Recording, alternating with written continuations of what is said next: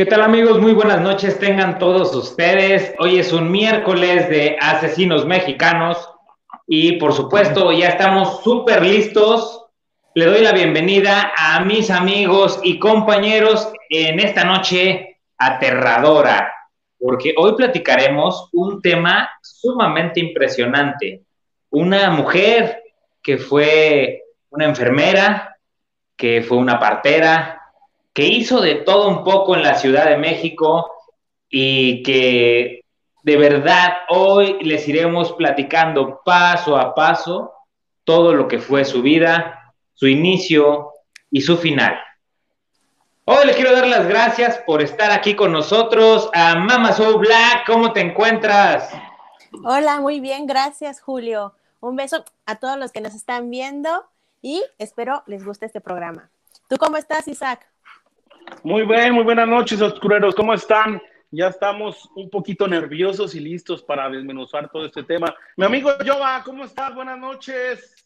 Aquí estamos a la orden, viejo, ya sabes. Oscureros, este, vénganse para acá, papás, porque vamos a platicar muy interesante.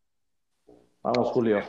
Pues amigos, yo soy Julio César Calderón. Esto es Una Obscura a la Medianoche. Asesinos, episodio 3 la ogresa de la Roma.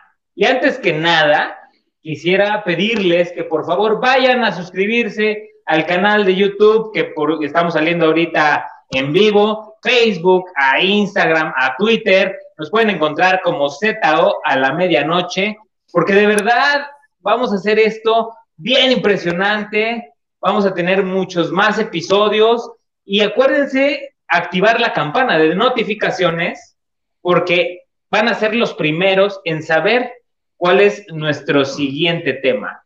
Es un tema también espeluznante, abrumador, misterioso. Pues bueno, ya que entramos un poquito en este tema, les voy a contar quién fue la ogresa de la Roma. Felicita ¿eh? Sánchez Aguillón, Oneira, nacida en Cerro Azul, Veracruz, México, en la década de 1890 fue una asesina en serie mexicana conocida popularmente como la ogresa de la Roma, la trituradora de angelitos, la descuartizadora de la colonia Roma o la espanta cigüeñas, responsable de un número indeterminado de infanticidios. Ella más o menos tiene como 50 muertes dentro de 1930 en un suburbio de la colonia Roma de la Ciudad de México, donde vivía en un edificio departamental. Fue una asesina organizada, endonista y sedentaria, que según su profesión se considera un ángel de la muerte. A la par de su labor como partera, sostenía un negocio ilícito, practicando abortos y traficando con infantes, pero estas actividades solo escondían la más aberrante y sanguinaria de sus aficiones, una carnicería humana que Sánchez desató en contra de los pobres infantes que terminaban en sus manos. Ustedes sabían de esta mujer, Felicita Sánchez, mejor conocida como la ogresa de la Roma, compañeros, bueno, pues yo estuve platicando ahí con algunas vecinitas y todo. Ya saben que yo trato de traer información de primera mano. Y sí me, llegaron a comentar sobre esa noticia, eh, la verdad es que sí fue desgarrador en su momento por toda la trama que se desató, ¿no? A, lo largo de, esos cuatro meses o que la descubrieron. Pero bueno, vamos a ver qué dice Mama Soul sobre todo esto, qué opina. Bueno, ella viene de Veracruz, de Cerro Azul, es una zona rural. Ella nació allá a finales del siglo XIX, inicios del siglo XX. Ella estuvo ahí. La verdad, creo que más adelante vamos a ir abordando cómo evoluciona. Digo, que es importante ver siempre sus principios. Ya saben que yo siempre hablo de que su familia, cómo es que pasó todo esto. Y pues sí, ella nace en esta zona, pues marginada, pero tiene también una característica como en el episodio anterior que hablamos de las otras personas que también hacían este tipo de actos. Ella tenía mucho conflicto con su mamá. Su mamá la maltrataba, su mamá tenía una relación muy conflictiva con ella, la despreciaba, la rechazaba. Entonces ella como que desde ahí ya tenía un conflicto con la, sí que la figura materna, ¿no? Y empezó a, tener pues ciertas conductas de tortura de animales, clásico, ¿no? De las personas que son súper sádicas, psicópatas de que empezaban a torturar animales, no nada más los de ella, sino que también de vecinos, conocidos, los mataba y no nada más, o sea, los ahorcaba, ¿no? Los llegaba a descuartizar y a torturar, siendo una característica de ella, que eso vamos a hablar más adelante, porque mucha gente habla, ay, es que ella ayudaba a abortar a las mujeres. Eh, sí, pero también hacía cosas que ya no era para ayudar, sino era realmente para sus fines de ella, personales, ¿no? Ella, pues como a, fin de cuentas, como empezó a tener problemas, ya saben, con su mamá, pues conoce una persona, se casa con Carlos Conde, pero ella, pues siendo muy manipuladora, muy astuta, ¿no? Pues se buscó a alguien a que ella pudiera, pues, mangonear, ¿verdad? Entonces, esta persona, pues empiezan a hacer ciertos actos que al inicio no era, pues, esta cuestión del infanticidio o asesinato, sino era más bien como la trata, ¿no? Pues ahora sí que se dedicaban a juntar o más bien ver niños, porque de ahí surge, bueno, va a surgir de este punto.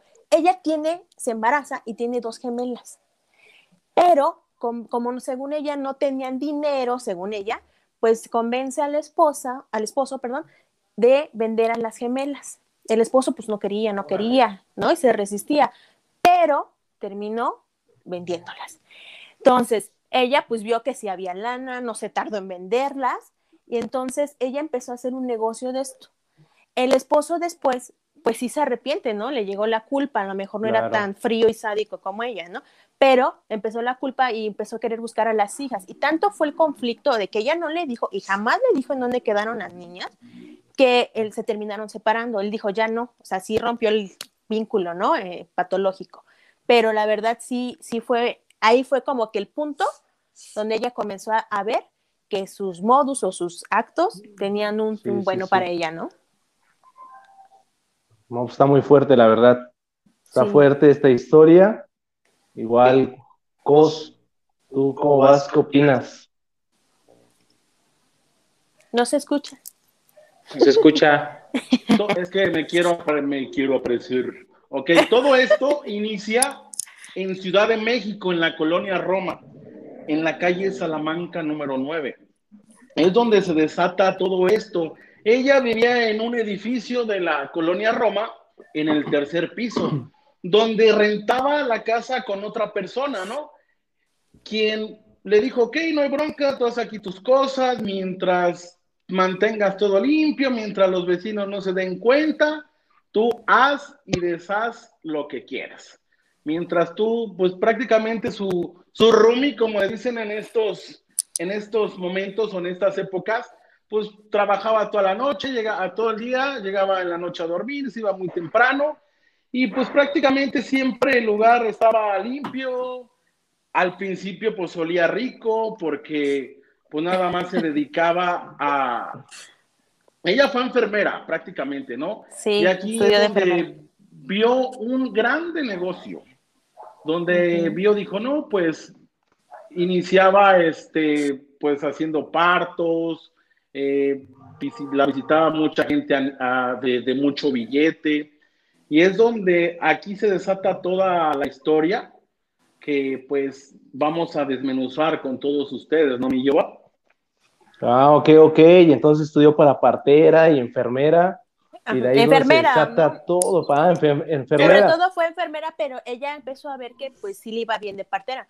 Y de Veracruz, porque ella estaba allá, como vio que sí les funcionó, pues imagínate, se fue a la colonia Roma, que en ese tiempo pues también estaba bien, ¿no? fue y puso un, o sea, su negocio en este edificio y que era un edificio muy bien, ¿eh?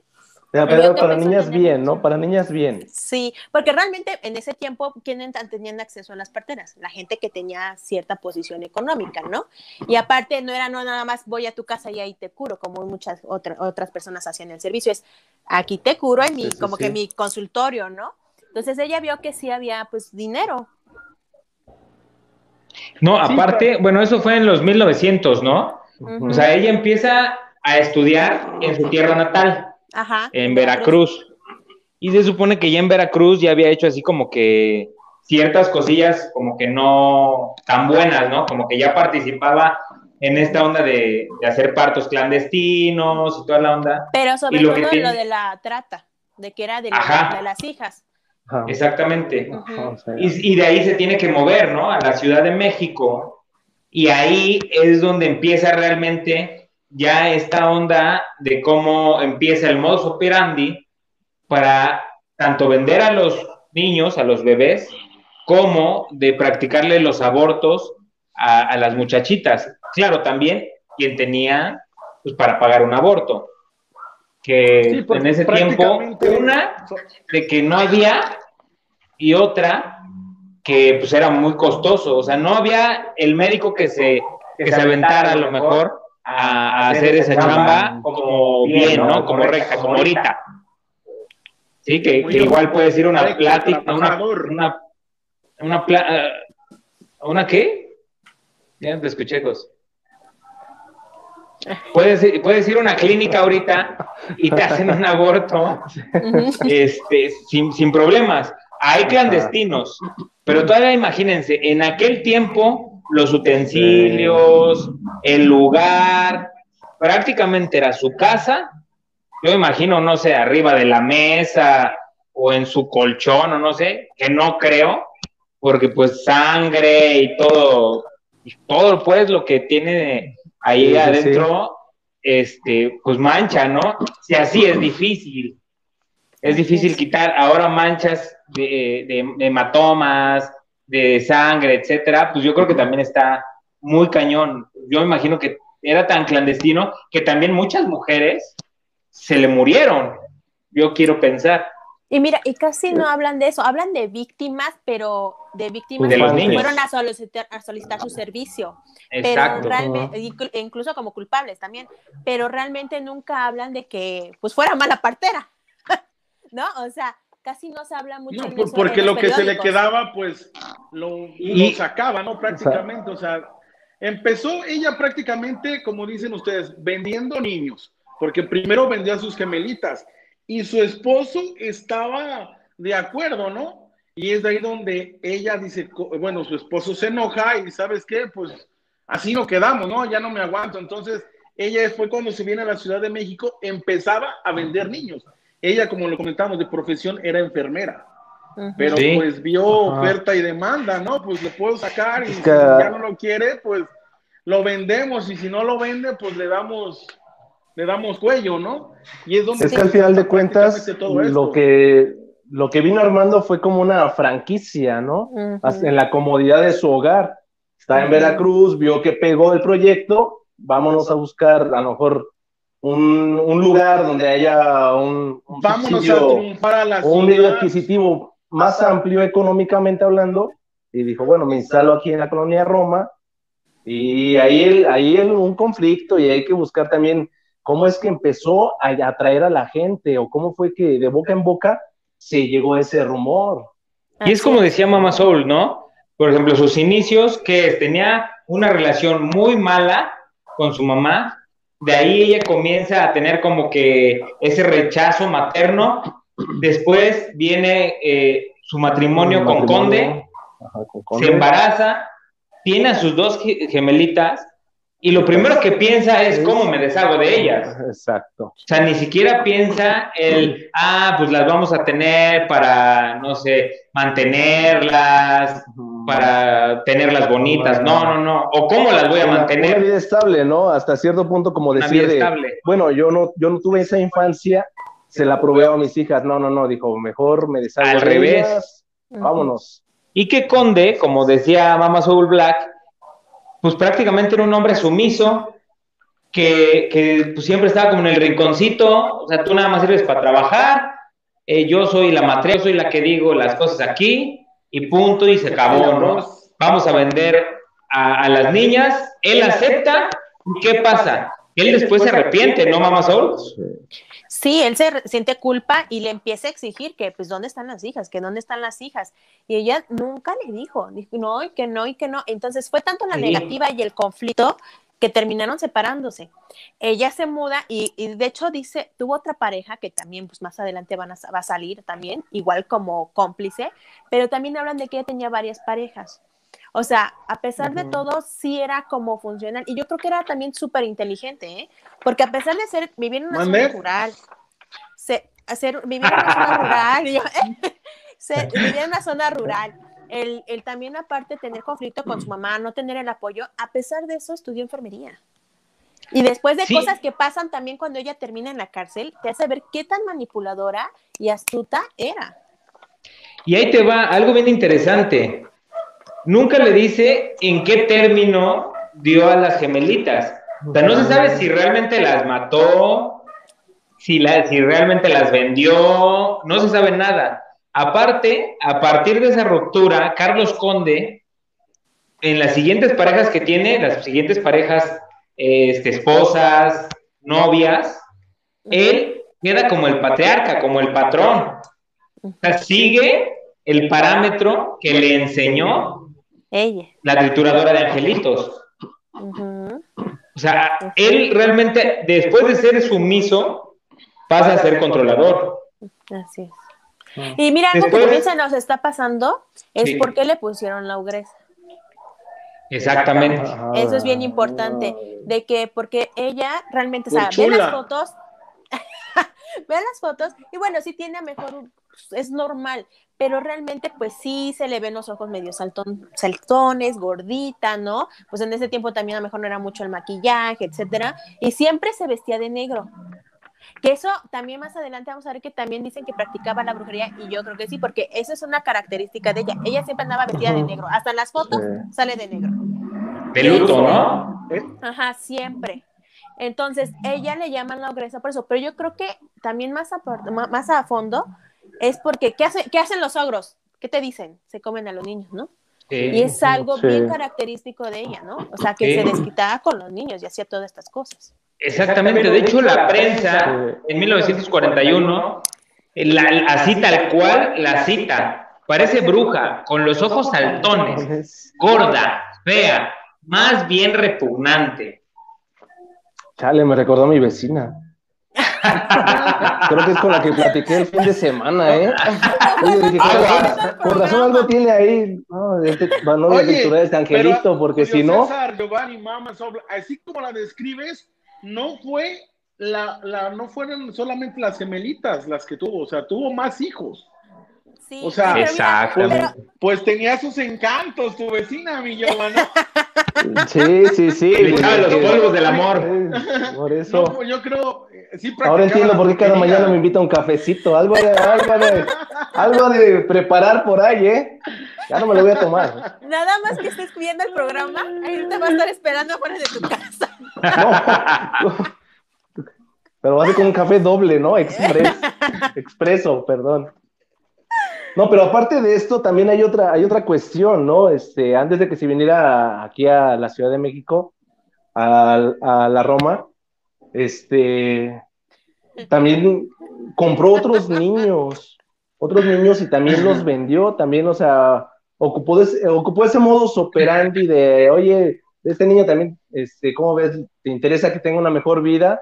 Y también los vendía. Entonces, de ahí ya traía esa, maquilando esa idea de vender y, de comprar y vender, perdón. Así es. No, y que en ese tiempo era como correrse la voz y que así fue adquiriendo más. Y no, después, no, perdón. No, no, síguele, síguele, síguele, síguele. Eche el agua. Sí. Me puso nervioso la vecina de Yoba. No, que los comentarios que le mandaron. Hasta rojo se puso. Se quiere llevar, mamá. quiere llevar. Míralo, míralo, está sudado, está. A lo que iba. No te pongas rojo. Con todo esto que desatamos, por ejemplo, o sea, que dicen que ya vio como negocio, o sea, no fue el único negocio que puso, también puso una tiendita una del departamento, o sea, ¿y saben cómo se llamaba? ¿Cómo? ¿Cómo? A ver, ¿cómo? Ah, no, pues les estoy preguntando porque yo no estudié.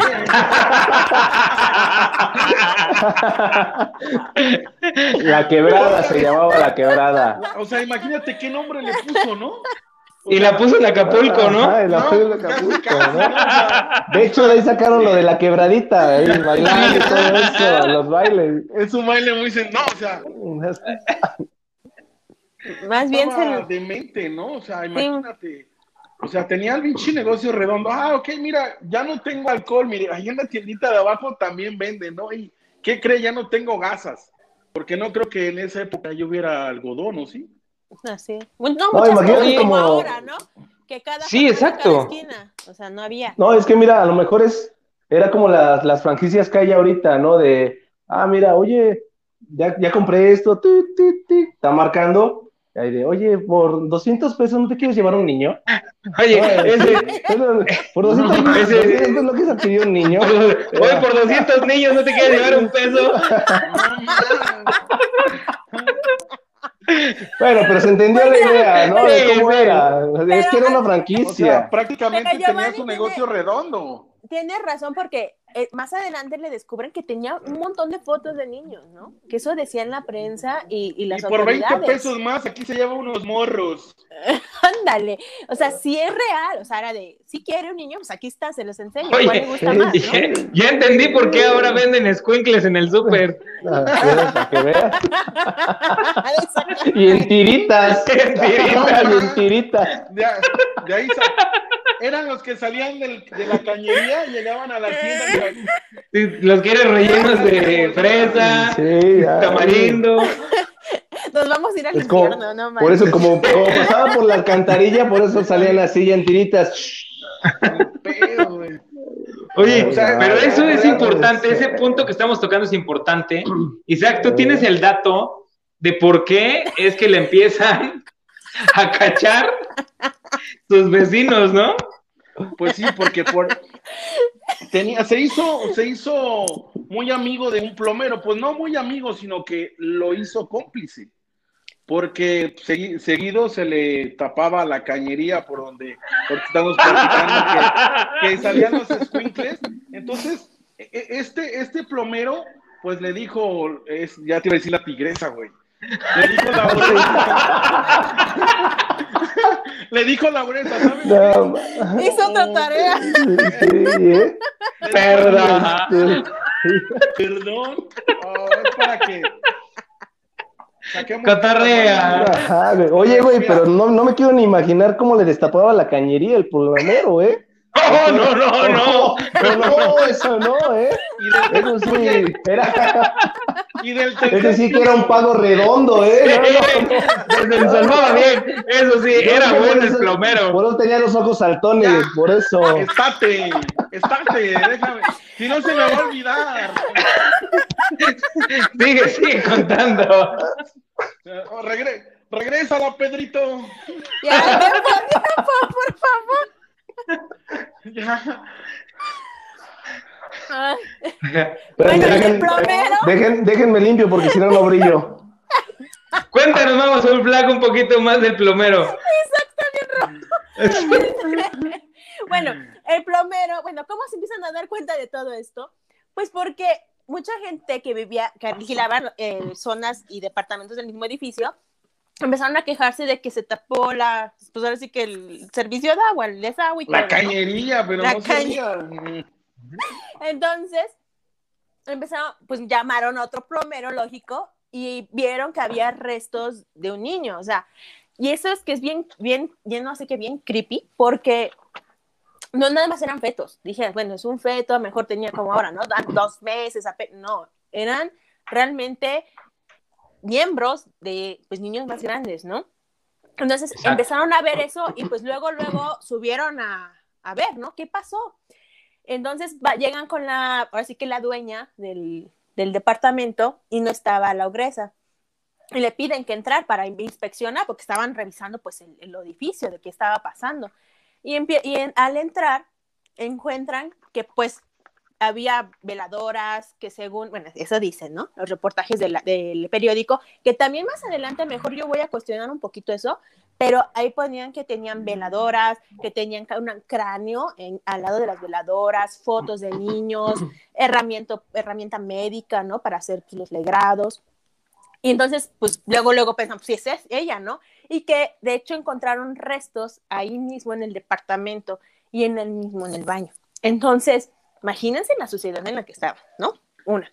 Y dos, entonces la empiezan a buscar, pero tenía ahora sí que su ayudante que trabajaba en la miscelánea que dice Isaac, y ella la que le da el pitazo, que estaban en su casa. Entonces ella se, la, se da la fuga con su nueva pareja y se escapan.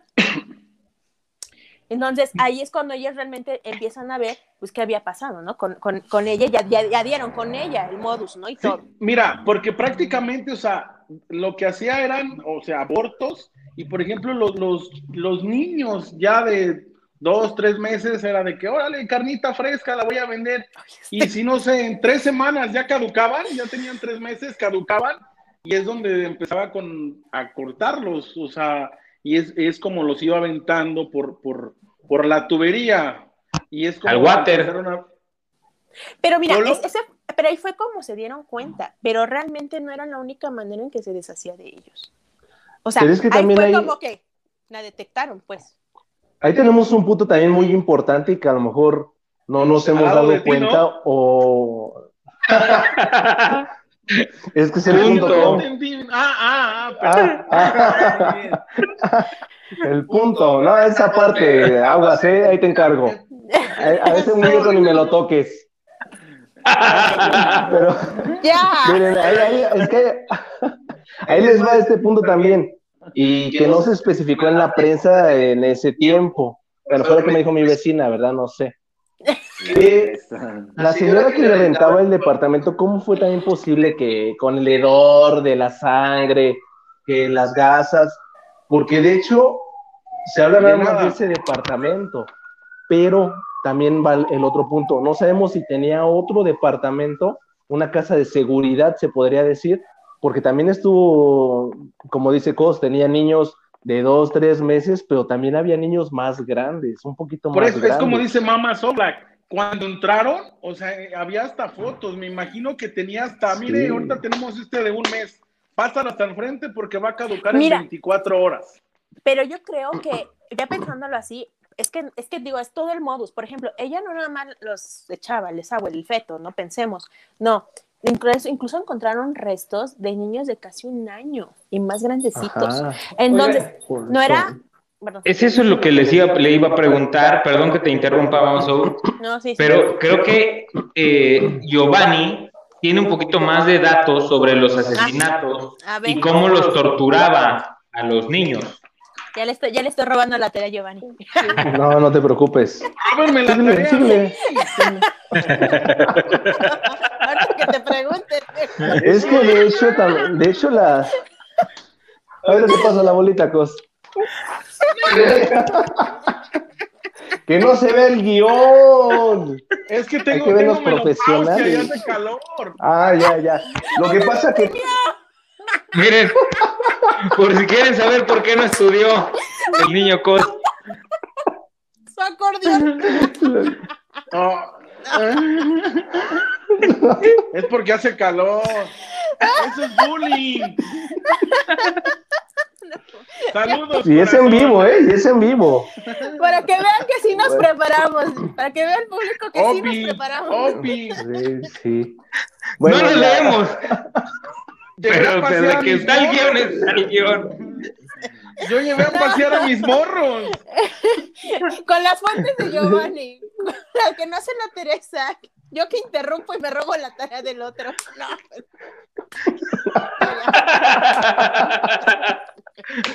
Pero bueno, a ver, a ver, ya, seriedad, por favor, porque esto es algo delicado. Sí, ya. Punto y aparte, déjame cambio. Ya. Serio. Te ves igual, güey. Ah, madre, güey. Tengo que brillar, papá. Ya, está bien. No, mira, es que de verdad las torturas fueron, fueron increíbles hasta cierto punto. ¿Por qué? Porque a los niños empezaba con que el baño con agua muy fría, con agua helada, les pegaba. Los dejaba sin comer. Me estoy, me estoy acordando de mi ex esposa. A ver, acompáñenme a ver esa triste historia donde les, bañaba con agua fría les pegaba, los dejaba sin comer por amplio tiempo. De hecho, se rumoraba que les daba ya este, leche ya podrida, les daba a los más grandecitos, hasta les picaba acá carnecita ya, ya podrida de los demás niños que ya había matado. Se cuenta, de hecho, que los, los, este, como decía Mamá Soul al principio con los animalitos, los desollaba, los mutilaba y en unas ocasiones los amordazaba para mutilarlos estando vivos aún. Algunos los metía, por eso es que luego decían que salía humo de su habitación y eso. Ahí también está raro cómo no se dio cuenta ahí la, la Rumi, porque los quemaba, o sea, los pedacitos los quemaba, muchas veces los huesos que quedaban los envolvía en papel, iba por la calle y, ah, casual, aquí tengo unos huesitos, déjalos tirar a la basura. Oye, y así es como iba manejando todo este proceso y eso... Y era, eso y era se- muy común, ¿no, líder? De, de hecho, era, era, era común. Sí, yo he visto varias gente que va en la calle y dice, ah, güey, unos besitos de un niño que me acabo de comer. Ah, Deja a un niño a la brocheta, algo así, ¿no? Suena, suena muy, lo podemos hacer divertido, pero la verdad es que tiene un No, contexto cabrón, de Sí, bastante No, muy negro. sus- macabélico. Muy No, negro. sí, Nos sí, vamos a ir sí, directito no. con Satanás. Sí, de hecho ya, ya es todo, ya no, no tengo ningún Yo problema. no, porque Oye, pero.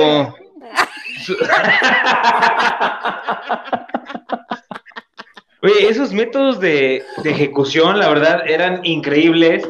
Y cómo variaban, ¿no? Desde Sí. asfixiarlos, a envenenarlos, Asfixiar. apuñalarlos. Y hasta. Y, y- y lo- los tenía tan presionados a los niños, los dejaba sin movimiento, los torturaba durante muchos días o hasta meses. Yo quiero pensar, si tienes un producto, porque ella sí lo veía, Sí, así era un producto, ¿no? Para ella, de venta, donde sacaba alguna lanita. Bueno, si tú tienes un producto, lo que haces con ese producto es cuidarlo, porque mientras mejor esté, mejor se puede vender. Eso quiero yo pensar. Si nosotros con algún producto X, no sé, cuadernos, algo que vendamos, ¿no? Eh, por ejemplo, Mama Soul Black tiene un negocio de ropa interior y cuida mucho su negocio, la verdad. Entonces, si cuidamos todo eso, ahora imagínense a un niño. Simplemente ahorita tenemos una perrita, ¿no? Cos, Se cruza, se cruza la calle. Cos, ya te dije que por la esquina, ¿eh? Por la esquina te cruces. En la esquina hay unas líneas en el piso amarillas o blancas, son pasos peatonales, por ahí puedes cruzar. Bueno, tienen sus que veres, ¿no? Con otros perritos. Tienen, después de dos o tres meses, sus cachorros, y uno los cuida, si los quiere para vender, Sí, los cuida un buen, ¿no? bastante. Los alimenta, los vacuna, etcétera. Que Eh, por o sea, cierto, yo no Dino, a la venta, Dino, Dino a la venta de animales, ¿eh? Sí, no, no, no, no estamos ¿no? aquí diciendo No, no, no, no, que, no. que vendan No es comercial, no es comercial. niños, ¿no? Ya ¿Ya le tumbaste la ¿Ya venta al Julio. Ya iba a sacar ¿Ya su repertorio de animalitos que Ya traía a tengo- la venta. Yo tengo unos Doberman bien cuidados. No, pero imagínate también eh, este punto, ¿no? Que, o sea, aparte de que los torturaba, imagínate que llegara el cliente y agarrara a un niño, lo cargara, lo viera Eso. y que le dijera a la ogresa, ey, ey, ey, si no compras no me ayugues, ¿no? Que le dijera, si no compras no me ayugues, y ella bien que los descuartizaba, les pegaba y todo, capaz Pues, que los pero hizo mira- bien moreteados ahí. Es lo que te digo. O sea, prácticamente lo que hacía era es- hacía eso. O sea, ¿sabes? mientras más años tenían o meses tenían los, los morrillos o los niños, pues ya no les servían. O sea, y esta señora, la ogresa del oriente, era una cabrona. O sea, prácticamente. La ogresa del oriente.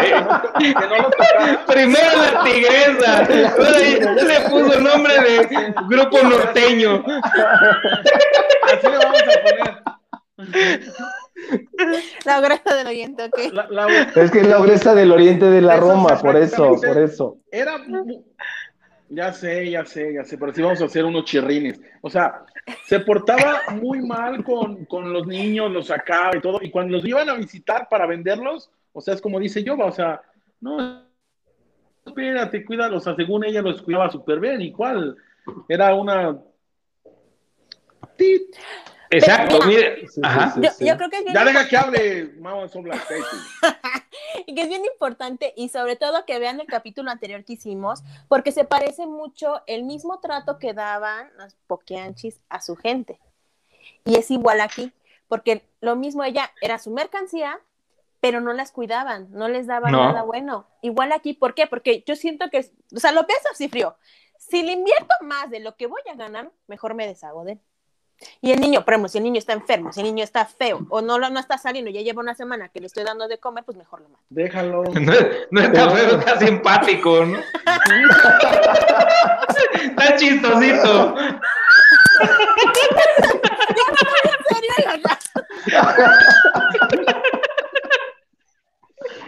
Pero es que también hay, hay, hay, un, hay un punto ahí adquisitivo que, que podríamos tomar en cuenta. Las señoras, como se va a ver más adelante, de alta alcurnia, como se puede decir, de, que tenían varo, pues, la visitaban. ¿no? Entonces, de ahí es donde tenía un, un, generaba un ingreso, generaba un ingreso y hasta cierto punto podríamos manejarlo como de es la solvencia. La tiendita fue como que como que su este su fachada decir, bueno, ¿cómo es posible que a lo mejor como enfermera el lavado tenga, de dinero. tenga el lavado de dinero, el lavado, lavado de pañales, lavado de biberones, lavado de utensilio de todo, ¿no? Tenedor, cuchillo. No, sí. No, Oigan, pero yo sí me pregunto algo. Si, por ejemplo, ahorita que, no sé, vas a casa ajena y lo que tú quieras, andas malito de la panza, vas al baño, sale algo así como monstruoso, tapas el baño, ¿no? O sea, ha llegado a pasar que, que pues se tapa. Ahora yo no entiendo cómo no se tapaba el baño, el retrete por donde aventaban los niños, pues con huesos, el cráneo, digo, o sea, tenía que haberlo triturado como muy cañón, o sea, en mucho pedacito, como para no quedar nada en el retrete. Pues está cabrón, ahí hay, un punto muy cabrón, güey, porque de hecho, cuando se destapó hacía? la cañería, ¿Sabes qué tapó, se encontró un, un, un, cerebro de un cráneo de un niño. O sea, está muy cabrón cómo lo, lo pasó por ahí, o tuvo que haber habido una coladera por ahí donde pudiera echar. ¿Tú qué opinas, Mamá Soul? Pues de hecho dicen que según encontraron unas piernitas de un niño ya grandecito, que por eso fue que se tapó. Entonces, o sea, sí pueden entrar, ¿no? O sea, yo creo que ella echaba, porque digo, también los baños antes eran diferentes, ¿no? Pero por eso contrataba al plomero, porque cada rato se le tapaba. Y ojo, Las tuberías eran más grandes. no hay para el tiempo. No, y aparte. no, no, pero aparte también imagínate, ella estuvo practicando esto 30 años, mínimo. Dicen que según sí. son 50 asesinatos, pero yo la verdad, en 30 años, yo creo que... No, no, hagamos creer. O sea, imagínate, no. y aparte el plomero, o sea, ¿cuánto trabajo, o sea, servicio le llegó a hacer? No. Wow. Sí, ¿No? sí, sí, me imagino Entonces, los servicios. Esos servicios me imagino que fueron la gota buenos, gorda. Entonces, sí, sí, sí. quieras o no, pues le salvó mucho tiempo, yo creo que él, pero sí, de que había problemas con eso, sí. Y yo creo que a los que aventaba era a los niños más grandes. ¿Más pequeños? ¿A los más grandes? Sí. ¿Pero qué? Ah, no, por ejemplo, no, el cráneo. No, no, no, no, que los aventara al baño, sino no es que lo que dice Giovanni, que ella llegaba a tirarlos en baldíos o encontraban. Ah, ok. Sí, sí, sí. Ah, Entonces ya, iba y los ya, aventaba. Uh -huh. Oigan, pero les quiero contar un poquito de lo que fue su aprehensión. El 8 de abril de 1941, la alcantarilla del edificio de Salamanca donde vivía Sánchez Guillón se tapó, es de lo que estamos hablando ahorita. En el primer piso del edificio se disponía una tienda de abarrotes. El dueño, llamado Francisco Páez, mandó llamar a la, al plomero y a un albañil. Los albañiles levantaron el piso del negocio para poder acceder a la cloaca. Cuando llegaron a ella, la sorpresa y las náuseas fueron generales. En la alcantarilla había un enorme tapón de carne putrefacta, grasas y algodones ensangrentados que despedían un olor insoportable. Indagando en la, perdón, en la repugnante masa, se encontraron con algo de espejo de todas las dudas sobre su naturaleza. un pequeño cráneo, que era lo que tú hablabas, era un pequeño cráneo humano. Cosas realmente sí entraba en la tubería. Sí venía del retrete a la cañería y de ahí a donde estaba el depósito, ¿no? Rápidamente la prensa y la policía se hicieron presentes. Las autoridades llamaron a la puerta a la principal y única sospechosa, Felicitas. Los atendió la casera, que no sabía nada. Sin embargo, los dejó pasar hasta la habitación de la mujer, a la cual ella nunca había entrado. Lo primero que salía a vista en el cuarto era un altar con velas, agujas, ropa de bebé, un cráneo humano y una gran cantidad de fotografías de niños, que es lo que estábamos hablando hace ratito. Ese mismo día se catea la miscelánea, la quebrada, que era también dueña, la Felicita Sánchez, la ogresa de la Roma. Del Oriente. En esa época, en esa época no existía la noción de asesinos en serie. Serios. estamos hablando en serie, en serie. Pero el infanticidio era una simple, era un crimen altamente condenado. Pues imagínense, hablamos de niños. Si los homicidios o feminicidios, que en ese tiempo no tenían esa división, era, era algo wow, o sea, algo que la sociedad y la gente te lo marcaba muy cañón. Ahora encontrar a una infanticida, digo, ha de haber sido el horror dentro del tiempo en que sucedió.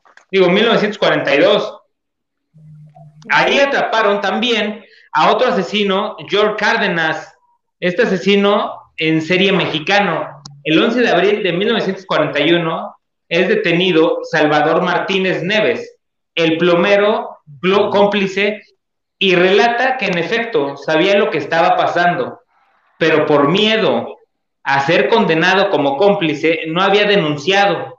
En efecto, él sí era cómplice, recibía una cuantiosa eh, eh, dada económica, ¿sale? una buena paga por destapar los caños y aún más una cuantía, un cuantioso soborno para que él se quedara callado y que no dijera nada y que las fechorías de la ogresa, de la Roma, la espantacigüeñas, la eh, creadora de angelitos, ¿sí? pudiera seguir matando impunemente.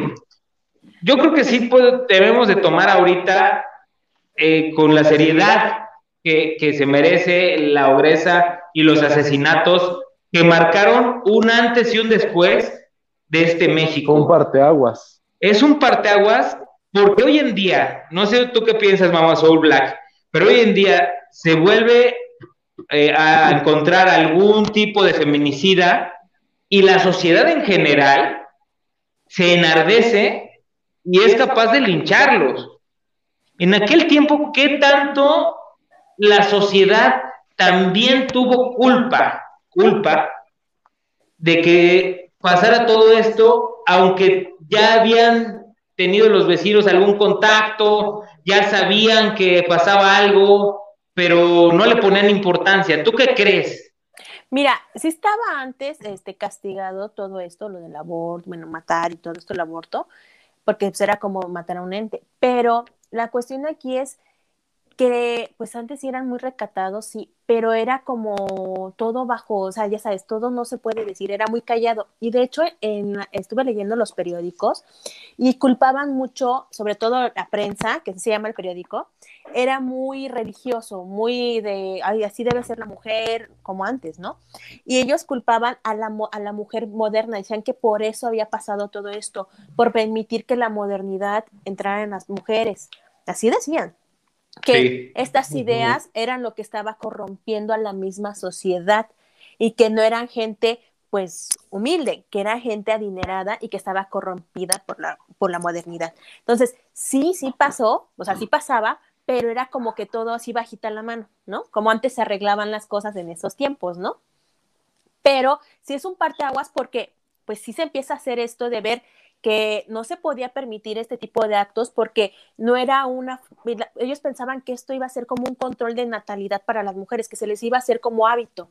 Y entonces empezaron a criticar mucho esto del aborto. Pero muchas otras mujeres dijeron, pues es que también las mujeres a lo mejor desesperadas, que sufrieron una violación y que de hecho eh, estuvo casos así que argumentaban que pues habían sido violadas, pues eh, tenían derecho a esto, ¿no? Entonces, pues en ese tiempo no existía como ahora de vamos a platicar, vamos a legislar o a ver ser un foro de discusión, ¿no? Entre el legislador, no, pues no. Entonces, sí, sí, yo creo que sí es un parte de aguas, aparte aguas, pero en ese punto, ¿no? En reprimir, pero sí te deja también la opción. Ahora, no hay que confundirnos. Yo creo que sí hay que ver, sí hay que mejor ver esta parte de pro aborto, de pues va a ayudar a la mujer, pero ellas no hacían realmente esto nada más por ayudar porque ella caía en la tortura, en la venta y en una cuestión ya sádica y de propia satisfacción. O sea, si era un problema que ella tenía.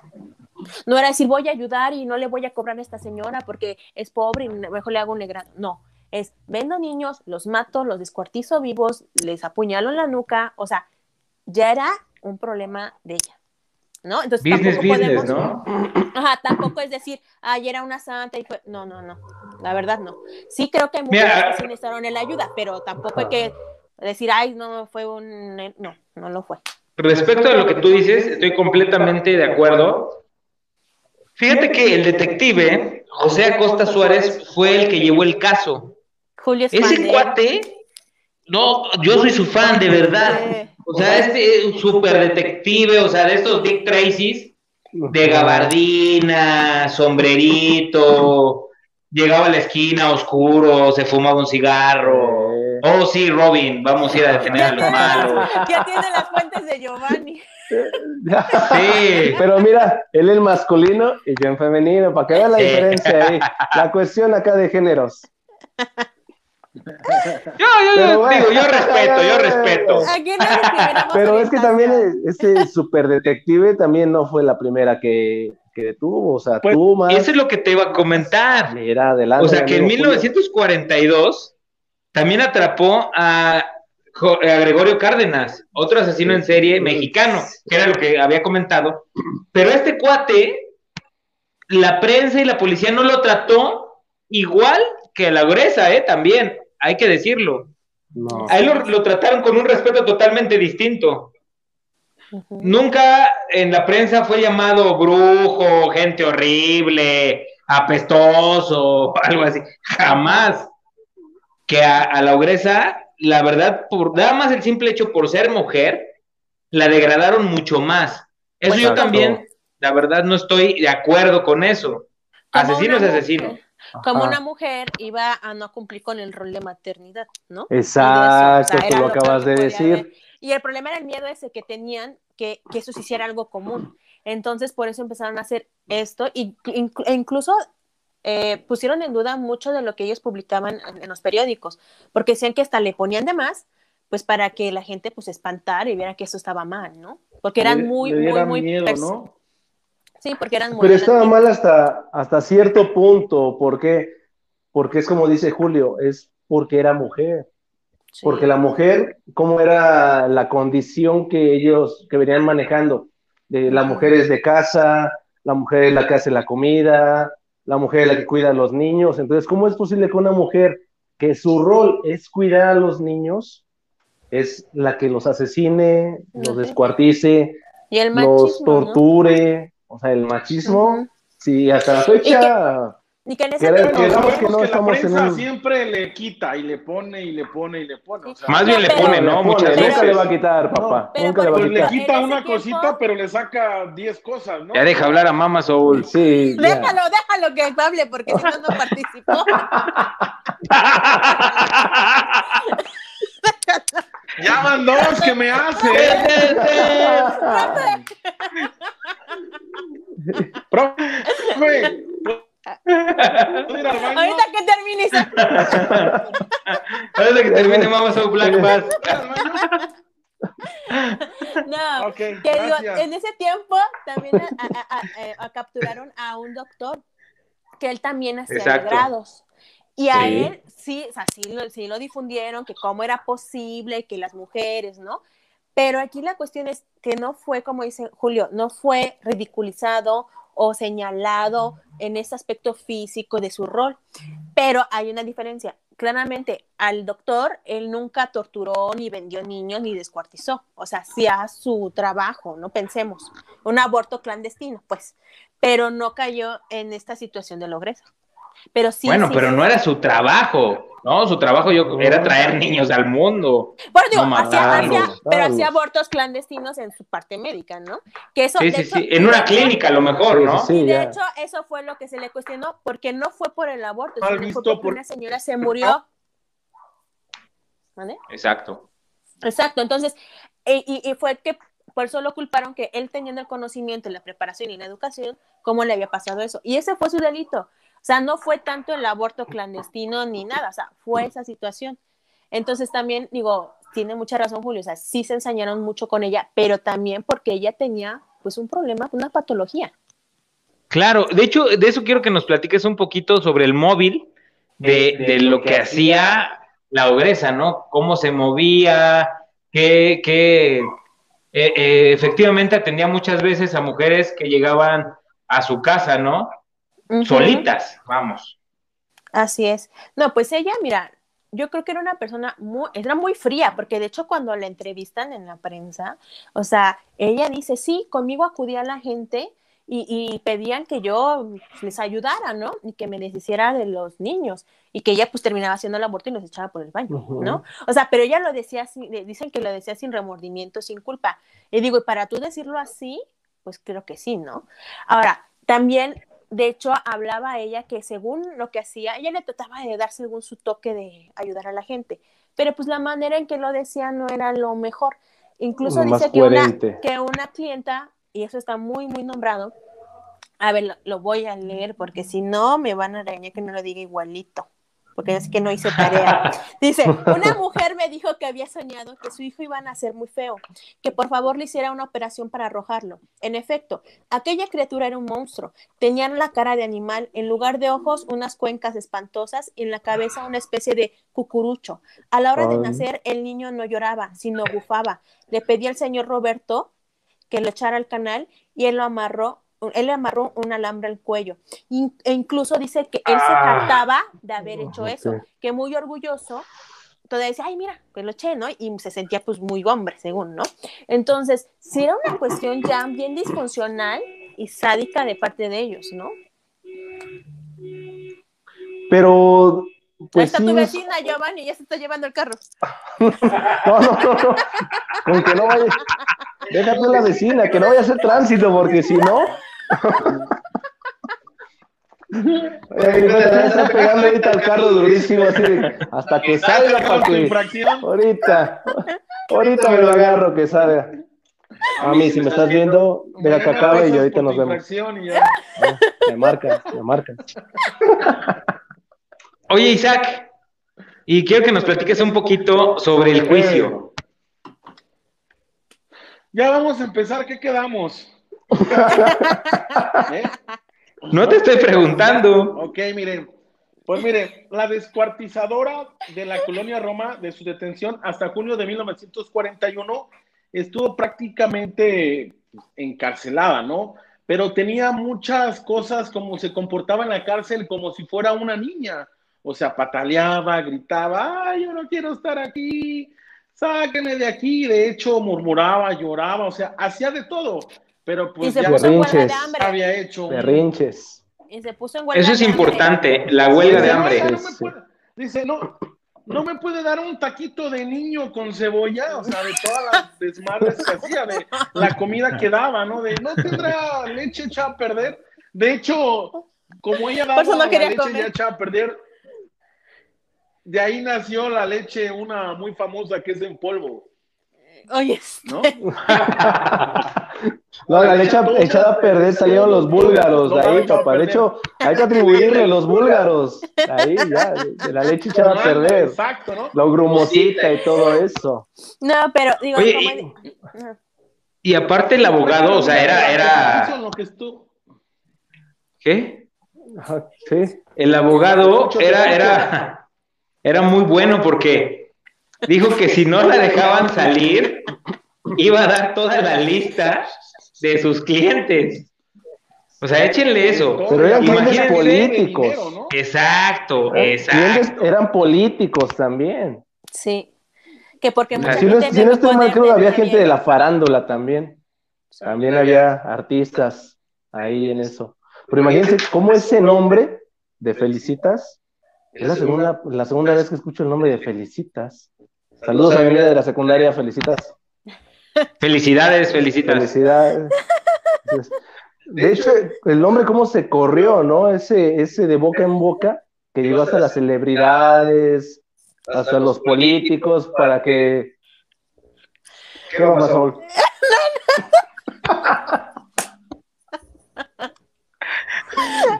Pero también, ¿De qué se este, a base de eso, de esa Cuando- lista de revelar los nombres, el video va a entender por qué me reí.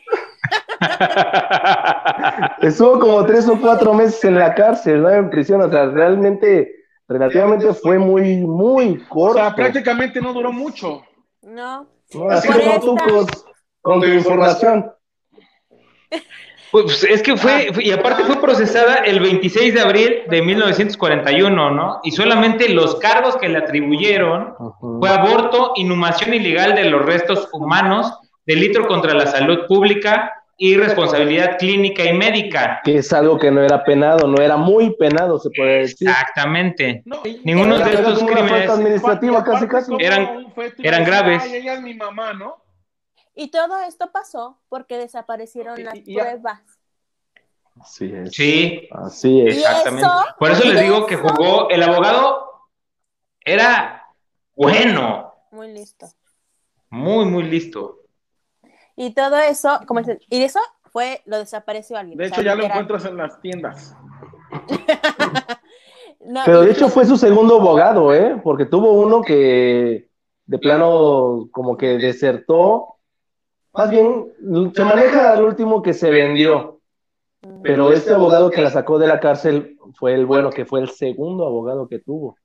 Pero ahí les va también. No sé si tú sabías, Mama So Black, Giovanni y Isaac. Yo, yo no. Su ex no esposo. Carlos Conde, pese a que ya no sostenía una relación sentimental con Felicitas, fue quien pagó la fianza que ascendía a 600 pesos de aquella época. O sea, imagínense. 600 mil pesos. Es el amor, exacto. Amor.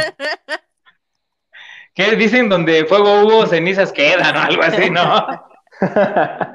Pero también Ni merga. Los- Ni merga. ese, en ese lapso que estuvo en la cárcel, esta Felicidad ya tenía su, su tercer hija, se podría decir. Y, es, y el, el- el gobierno se la recogió en lo que estaba todo el proceso y ya la puso en una casa de este, Hogar. Una en una casa hogar para que tuviera, recibiera todos los cuidados durante el proceso. Cosa que al último, pues ya ni, yo creo que ni salió y ni la peleó, ¿no? De hecho, Yo creo que fue lo Fue muy- mejor para la niña. Claro. Oigan, y lo importante, ustedes recuerdan que empezamos con las fechas, ¿no? ¿En qué fecha fue detenida? ¿Sí? Fue en febrero de 1941, ¿no? Ajá. Sí. Y fue soltada o quedada en libertad en junio de 1941. Quiere decir que fue un la- lapso muy pequeñito, muy corto Sí. de lo que ella estuvo realmente Sí, en prisión. Así es. Y después de ahí, Giovanni, tú tienes ahí un- la el dato de su, de su muerte, ¿no? ¿Cómo, ¿Cómo fue este desenlace? Pues lo recuerdo como si haya sido apenas unos cuantos años atrás, pero sí fue, fue, difícil. Todo ese, esa, la forma en que la veía la gente, el repudio, el estigma que ya salió de la cárcel, porque fue una noticia nacional, que ella este, tenía la idea hasta de irse ya del país, ya no estaba a gusto en ningún lado por el escarnio que recibía, las ofensas, groserías al momento de salir de la, de la cárcel. Fue en, este lapso, ya no puedo seguir como hilo de media. Tú dale, dale como magnate. Ok, ok. De hecho, en este lapso donde ya estaba, ya salió de la cárcel, estaba con su pareja, este, Roberto o Alberto, algo así me parece. Estaba con él y resulta, es que ya voy a terminar la historia. ¿Ya la terminó? Ya, termínala. Ya la terminó. Ya, ya, ya. Yo veo que Mama Soy Black Sí, tiene ya, ganas como de intervenir, no, por como favor, de intervenir, pero no la dejan hablar. Ay, sí, ya. Ya me A ver, vamos Sol. Ya me fui. Vamos no- contigo. Ah, vamos contigo al estudio. Muy bien, Julio, aquí estamos. Buena onda, ¿no? Y tú. Popocatépetl, dice. Ay, De hecho, ya, ok, ya con seriedad, ya voy a hablar con seriedad, por favor, ya. O sea, a- Giovanni le valió gorro, ¿no? Ya, ya. Ya voy a hablar con seriedad, por favor, ya. ver. está bien que Vamos, termine, que termine. No, que No, no, adelante, compañera. Inhala, exhala. Inhala, exhala. No, está bien que lo diga, porque yo voy a dar mi teoría de por qué realmente es. Ah, Ah, perfecto. Cool, cool, sí. ok, Pues mira, ok, entonces. mi, hipote- Eh, mi hipótesis de maestría. Ah, mi tesis. Ahí, ahí nos das créditos, ¿eh? Ahí. Uh, bueno, resulta que ya cuando estaba con su pareja una vez, una, en una madrugada, se levantó. Esta, su pareja le dijo, su amante, como lo manejan, morritos. le preguntó a dónde se dirigía. No, voy a tomar agua. Ok, se fue a la cocina.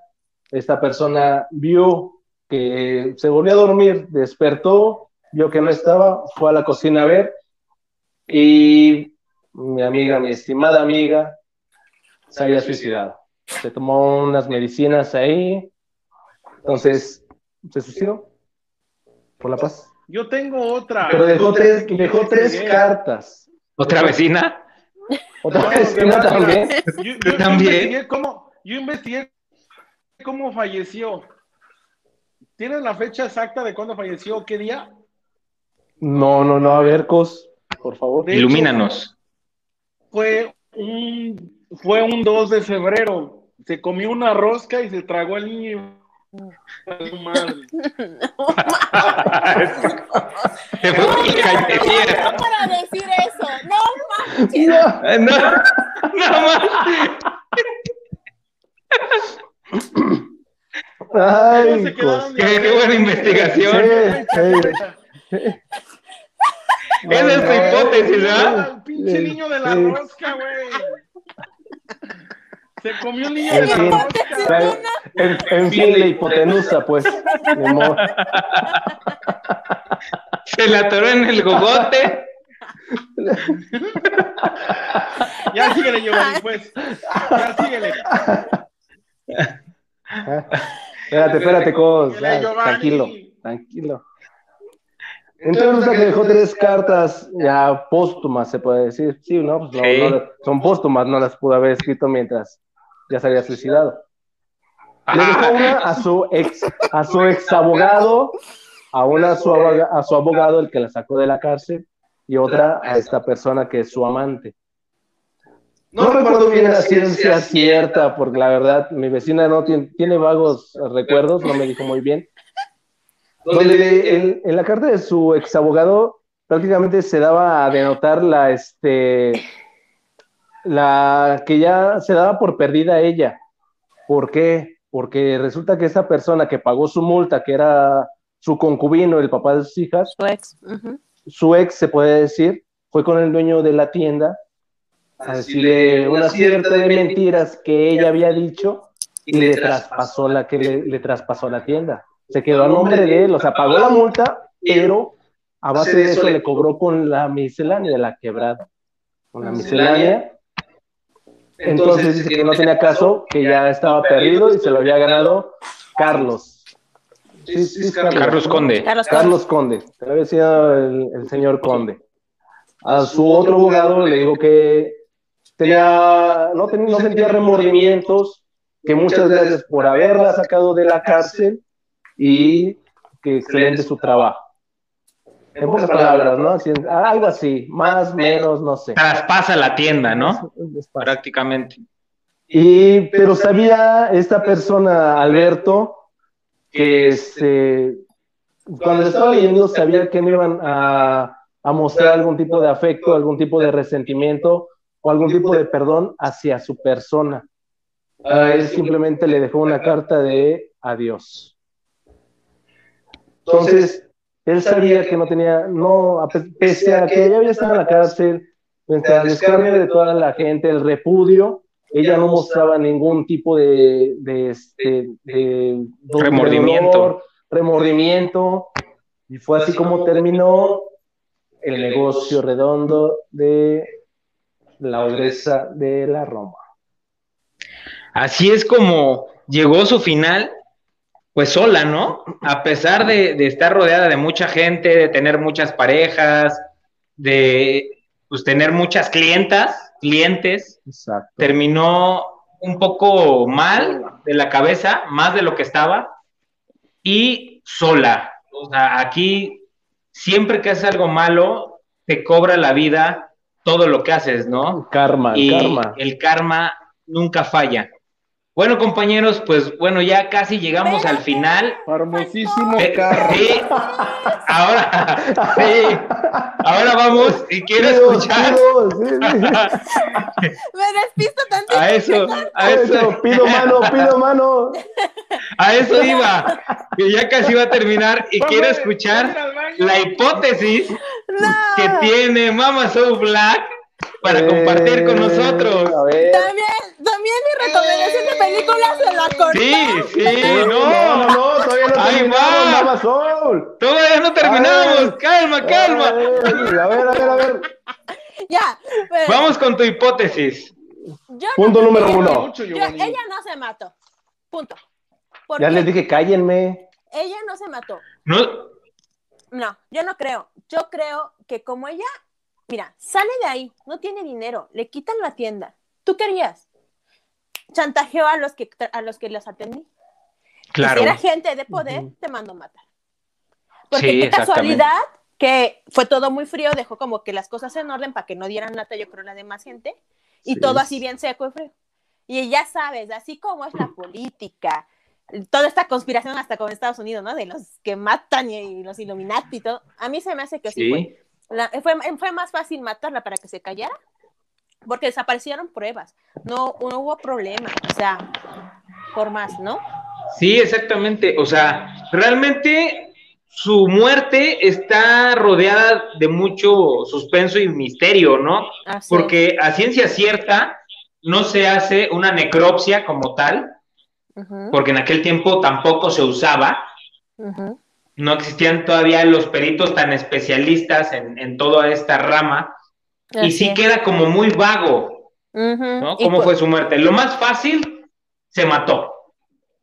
se Ella se tomó unos medicamentos y terminó con su vida, y ahí termina esa historia de la ogresa de la Roma, y ya la policía y la prensa cortan de tajo, Caso cerrado. dejan de hablar de ella. Caso cerrado exactamente. Así es. Ahora iba a, a lo que a lo siguiente, porque siempre Mama Soul Black en estos programas que estamos teniendo nos da unas recomendaciones bien chidas de películas que podemos ver y pues bueno, Mama Soul Black, los micrófonos son tuyos. Gracias. Bueno, que chequen mi canal. Ahí, lo- ahí voy a estar subiendo el video y publicando qué películas son las que bueno, siempre recomiendo dos a la semana. Y esta va a ser una de ellas. La película El cadáver. Sí, se estrenó en el año pasado, pero súper recomiendo por el, la cuestión del tiempo en el que estamos. Es como post-apocalíptica. Ahí estoy como Ujú. Julio en el, el episodio pasado. Este, y donde hablan de toda esta cuestión que por guerras nucleares, todo esto, pues la humanidad está literal en destrucción, las ciudades, y son personas que atraen a otras a través de una función de teatro, pero como no hay comida, no hay nada, pues se comen a la misma gente. ¿No? Hablando de Isaac de los taquitos de carnita de bebé. Canibalismo. Ándale. Y la verdad está muy, muy padre Sí, en el punto de que sí te ponen una tensión muy fuerte. Y el final, la verdad te deja un tema súper abierto, porque bueno, se salvan, etcétera, pero no lo voy a contar. Pero ojalá la vean, les va a gustar mucho y te deja reflexionar mucho, mucho el final. Y pues sí es para gente que pues le guste el estrés. Órale. Entonces, y que está Exactamente. y vea el link y todo. Como Danos, como danos de una vez, estrés. Mama Soul Black, Tres. dónde te podemos seguir, dónde te podemos encontrar, dónde podemos ir a ver estas películas que nos deja siempre las semblanzas muy, muy chidas. Ok, esta película es de Netflix. E- ella el, la- o sea, fue la producción de ellos. La verdad está. Desmonetizado este video. Pues decir. Y este, sale en esa, en esa, es de esa, Ay, es Isaac. Ándale. No, ahí nos alivianamos en la tesis, en la tesis, ahí en los créditos. Ahí, monet- ahí monetizamos, Les voy a Ahí pagar. ahí monetizamos. Bueno, es que es de ellos. Y este, la verdad Sí, es sí. buena. Y les recomiendo mucho. Me pueden seguir en mi canal de YouTube, TikTok y en Instagram, arroba mamasolblack, y ahí pueden estar viendo los videos. Perfecto. Giovanni, ¿cuál es tu cierre para este temita que nos aventamos hoy de eh, la ogresa de la Roma? Ay, pues no sé, suena, suena a lo mejor muy trillado, ¿no? Yo sí me gustaría en ese aspecto, desde mi punto personal y afectivo hacia los niños, sí me gustaría que los cuidaran mucho, los respetaran, los valoraran y sobre todo les dieran mucho amor. Perfecto, amigo. ¿Y dónde te podemos seguir? ¿Dónde podemos ver todas estas recomendaciones que tú también nos haces? Ah, pues estas recomendaciones, bueno, nos, me pueden seguir en Instagram como el Falla Brown Beat, FYH, en Facebook como Giovanni García y posteriormente ahí les daré otras, otros, otros pequeños tips. Perfecto, perfecto, amigo. Muchas gracias. Ah, así como interactuar Isaac. con sus vecinas, todo eso.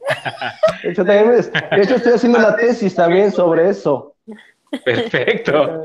Muchas gracias, amigo. Isaac, tú danos tu cierre de este me- temita. Pues mira, prácticamente, perdón, pinche vieja loca, ¿no? O sea, no hablo de, ella en específico, ¿no? De toda su clientela, pues chicas, pues piensen mucho, morros. Más vale, ahorita en la actualidad, más vale gorrito que hacer una, una de estas cositas, ¿no? Porque en la actualidad todavía se ¿no? Y como que ahorita se viene como que se quiere legalizar y no, pero bueno, eso es otro tema. Yo digo, cuídense mucho y pues esta señora, la tigresa del oriente, no tuvo madre para hacer todo esto, ¿no? Que, que se suscitó. Y bueno, me pueden encontrar en mis redes sociales como Isaac Cos en Facebook, como Cos Isaac en Instagram y también me pueden encontrar en mi casa. Chao.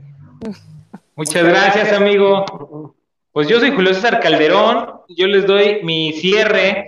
La verdad, yo creo que como el programa pasado nos decía también Mama Soul Black, si tienen problemas, si tienen alguna situación en casa de violencia, siempre busquen ayuda. Es importante.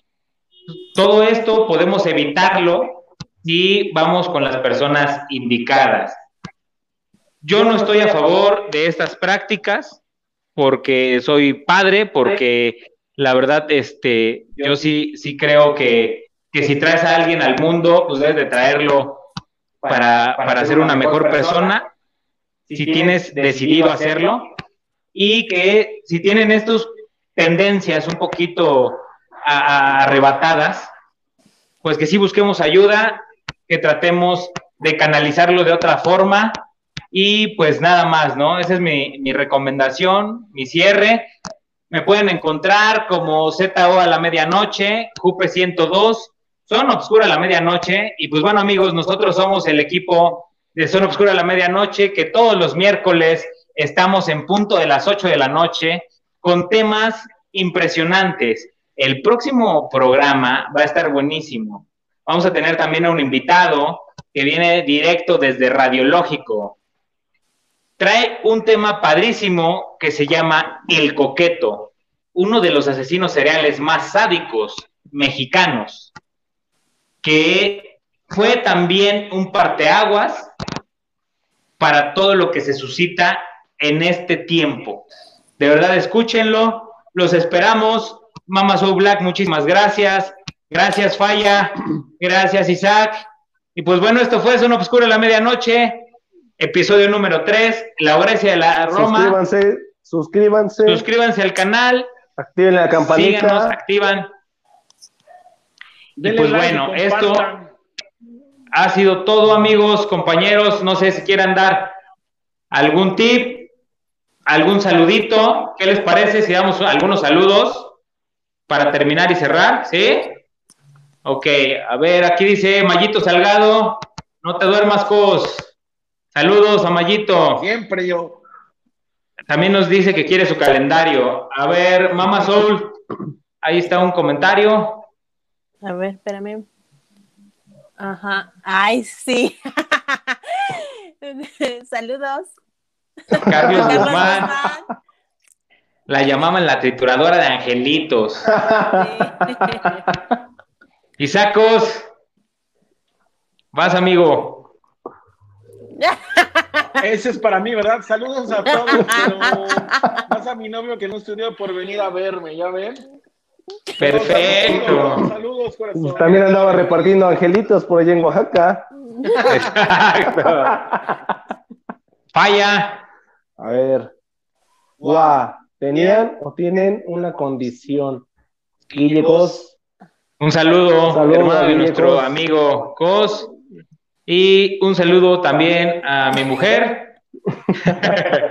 Se van a ir al infierno. Gracias, mi amor. Yo también te quiero. Pues bueno, señores, esto fue todo en Zona Obscura de la Medianoche. Suscríbanse, compartan, comenten, activen la campana de notificaciones y nos vemos el siguiente miércoles. Y recuerden que si tienen miedo, este ya no es el momento de huir. Dulces pesadillas. Gracias a todos, nos vemos hasta la próxima.